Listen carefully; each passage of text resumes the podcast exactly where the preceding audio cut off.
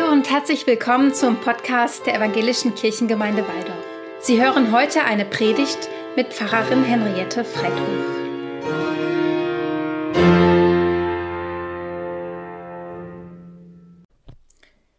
Sie hören heute eine Predigt zum 12. Sonntag nach Trinitatis. Der Predigtext steht bei Markus 7, die Verse 31 bis 37. Als Jesus wieder fortging aus dem Gebiet von Tyros, kam er durch Sidon an das Galiläische Meer, mitten in das Gebiet der zehn Städte. Und sie brachten zu ihm einen, der taub war und stammelte, und baten ihn, dass er ihm die Hand auflege.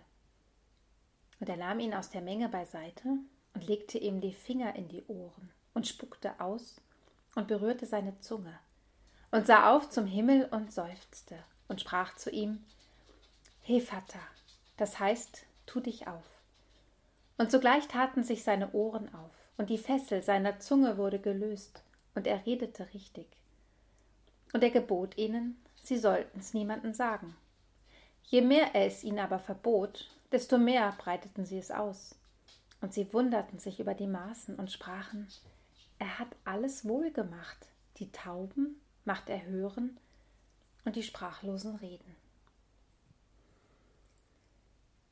Liebe Gemeinde, die Fähigkeit zu sprechen ist eine wunderbare Sache. Zusammensitzen und einfach nur reden, richtig gut miteinander reden. Und zuhören, das natürlich auch. Man soll ja nicht die ganze Zeit selbst reden.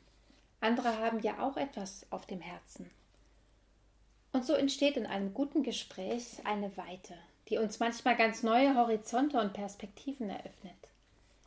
Was wären wir bloß, wenn wir keinen Austausch und keine Worte hätten? Wenn wir keine Sprache hätten, die Welt damit abzubilden. Wahrscheinlich ging es Adam schon so, als er allein im Garten Eden gewesen war. Er brauchte jemanden, mit dem er reden konnte. Ja, natürlich, er hatte Gott, aber es sollte jemand sein, mit dem er auch ganz gewöhnlich, menschlich eben reden konnte. Da wurde Eva geschaffen. Die Sprache ist das wichtigste Band, das uns zusammenhält.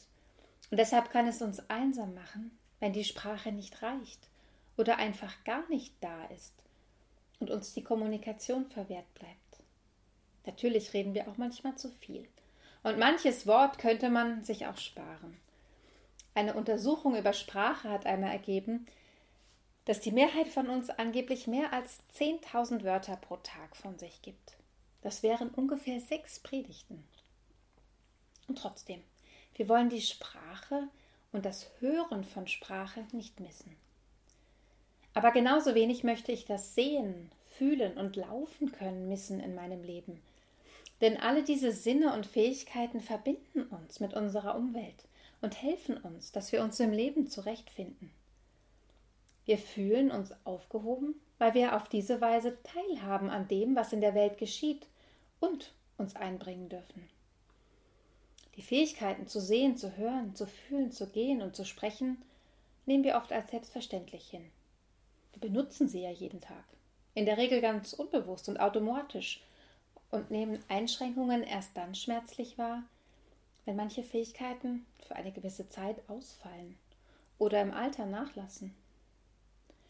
Manche Menschen aber müssen ihr Leben lang auf einen oder mehrere Sinne bzw. Fähigkeiten verzichten, weil sie so geboren wurden oder sie sie früh durch einen Unfall oder Krankheit verloren haben.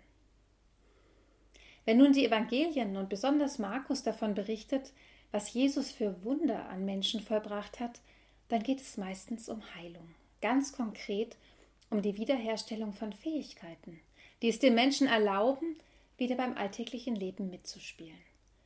Denn Jesus gibt Sinne und Mobilität zurück, beziehungsweise schenkt sie zum ersten Mal. Blinde können plötzlich sehen, Taube hören, Lahme gehen und so weiter. Und so kommt es auch zu der Wundererzählung, die wir eben gehört haben. Jesus verlässt seine Heimat, wagt sich in die Diaspora, wo er unter anderem auf einen Menschen trifft, der gehörlos ist. Die meisten Bibelübersetzungen übersetzen das noch mit taubstumm, aber heutzutage wird diese Bezeichnung nicht mehr verwendet weil sie zum einen diskriminierend ist und zum anderen auch schlichtweg nicht stimmt. Gehörlose sind nicht stumm, in keiner Weise. Die meisten Gehörlosen beherrschen die inzwischen hochentwickelte Gebärdensprache und sie können in der Regel lautsprachlich kommunizieren, auch wenn ihre Stimme je nach Hörfähigkeit anders und für Hörende oft ungewohnt klingt. Manchmal denke ich, wir sollten alle die Gebärdensprache erlernen. Die Neuseeländer sind da schon weiter. Dort ist die neuseeländische Gebärdensprache seit 2006 neben Englisch und Maori die offizielle Amtssprache. In der Zeit, in der Jesus gelebt hat, gab es noch keine entwickelte Gebärdensprache. Sie war höchstens rudimentär und auf wenige Zeichen beschränkt. Es gab auch logischerweise noch nicht die Hilfsmittel und den medizinischen Fortschritt, wie wir ihn heute haben. Und außerdem galten Menschen mit jeglicher Art körperlicher und seelischer Einschränkungen als von der Natur, den Göttern oder von Gott bestrafte Menschen. Sie wurden oft behandelt, als wären sie eine Last und eine Belästigung für die Allgemeinheit. Und so wage ich zu sagen, der gehörlose Mann, der von seinen Freunden oder Verwandten zu Jesus gebracht wird, hatte kein schönes Leben und er war sicher kein glücklicher Mensch. Seine Gedanken, seine Wünsche konnte er anderen wahrscheinlich nicht mitteilen, und die meisten Mitmenschen wird es auch nicht interessiert haben. Hinzu kommt noch etwas. Vielen war er wahrscheinlich einfach nur unheimlich. Die Laute, die seinen Mund formt, hören sich fremd an und sie irritieren. Aber es gab anscheinend auch Menschen, auf die er sich verlassen konnte. Seine Familie, Freunde, Menschen, die ihn von klein auf kennen, die ihm helfen, sich dabei aber selbst immer wieder hilflos fühlen.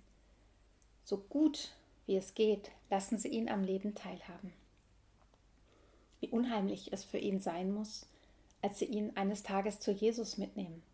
So viele Leute, die er nicht kennt, und alle starren ihn an. Sie reden über ihn, das spürt er. Auf einmal ist er die Hauptperson. Er steht einem Mann gegenüber, den er noch nie gesehen hat. Was der vorhat, weiß er nicht.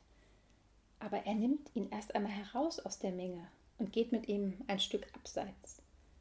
Mir gefällt das. Denn das, was sich zwischen den beiden ereignen wird, ist nichts für die Augen der Öffentlichkeit. Wenn Gott und Mensch sich heilsam begegnen, ist kein Platz für neugierige Blicke und sensationslustige Ohren. Bei der Beschreibung des Heilungsprozesses habe ich allerdings gemerkt, wie sehr Corona mich verändert hat.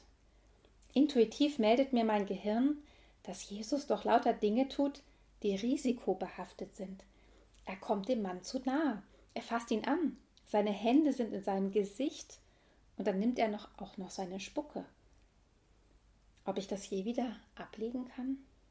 Ablegen darf? Denn es sind doch alles Gesten, die den Menschen erreichen und die ihm gut tun. Das große göttliche Du berührt das menschliche Ich. Jesus holt Kraft vom Himmel und seufzt so als ob er den Schmerz der Taubheit in sich aufnimmt und damit auflöst. Und so lenkt er meinen Blick auf etwas, was man, glaube ich, einen zeitlosen Wunsch von uns Menschen nennen kann. Wir möchten gern berührt werden. Und uns begegnet dieser urtümliche Heiler Jesus überraschend modern. Ganzheitliche Therapie, das beherrscht der Sohn Gottes mühelos.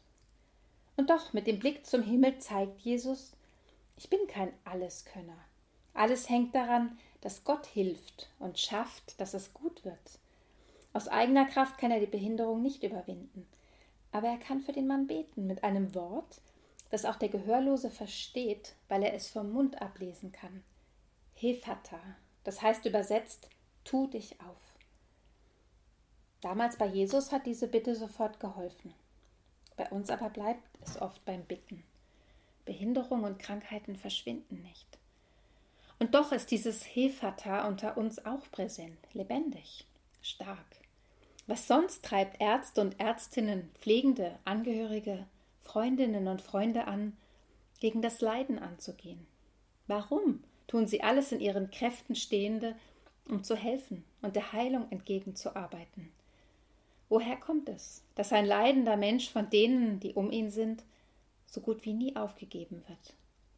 In all dem erkenne ich die Bitte, tu dich doch auf, öffne dich, auch wenn von Gott nicht immer die Rede ist. Aber die Leidenden wissen, was es bedeutet. Mein Leben ist wichtig. Ich bin nicht allein. Dieses Hefata wird nicht mit einem Schlag erfüllt, aber es gibt Mut auf dem Weg, auf dem es gut werden kann.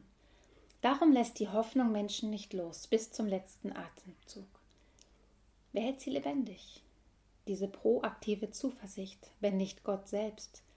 Denn er ist das Ja zu unserem Leben. Und dieses Ja wollen wir doch auch abbilden in der Kirche, in der Diakonie. Und ich glaube, da, wo die Kirche im Sinne Jesu helfend, zuwendend, aufrichtend, auch mit anwaltschaftlichem Engagement auftritt und als glaubwürdig und authentisch erlebt wird, erfährt sie auch Akzeptanz und Zustimmung.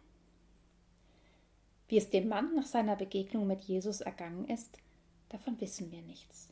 Das Einzige, was wir wissen, ist, dass er geheilt wurde, dass er richtig sprechen konnte.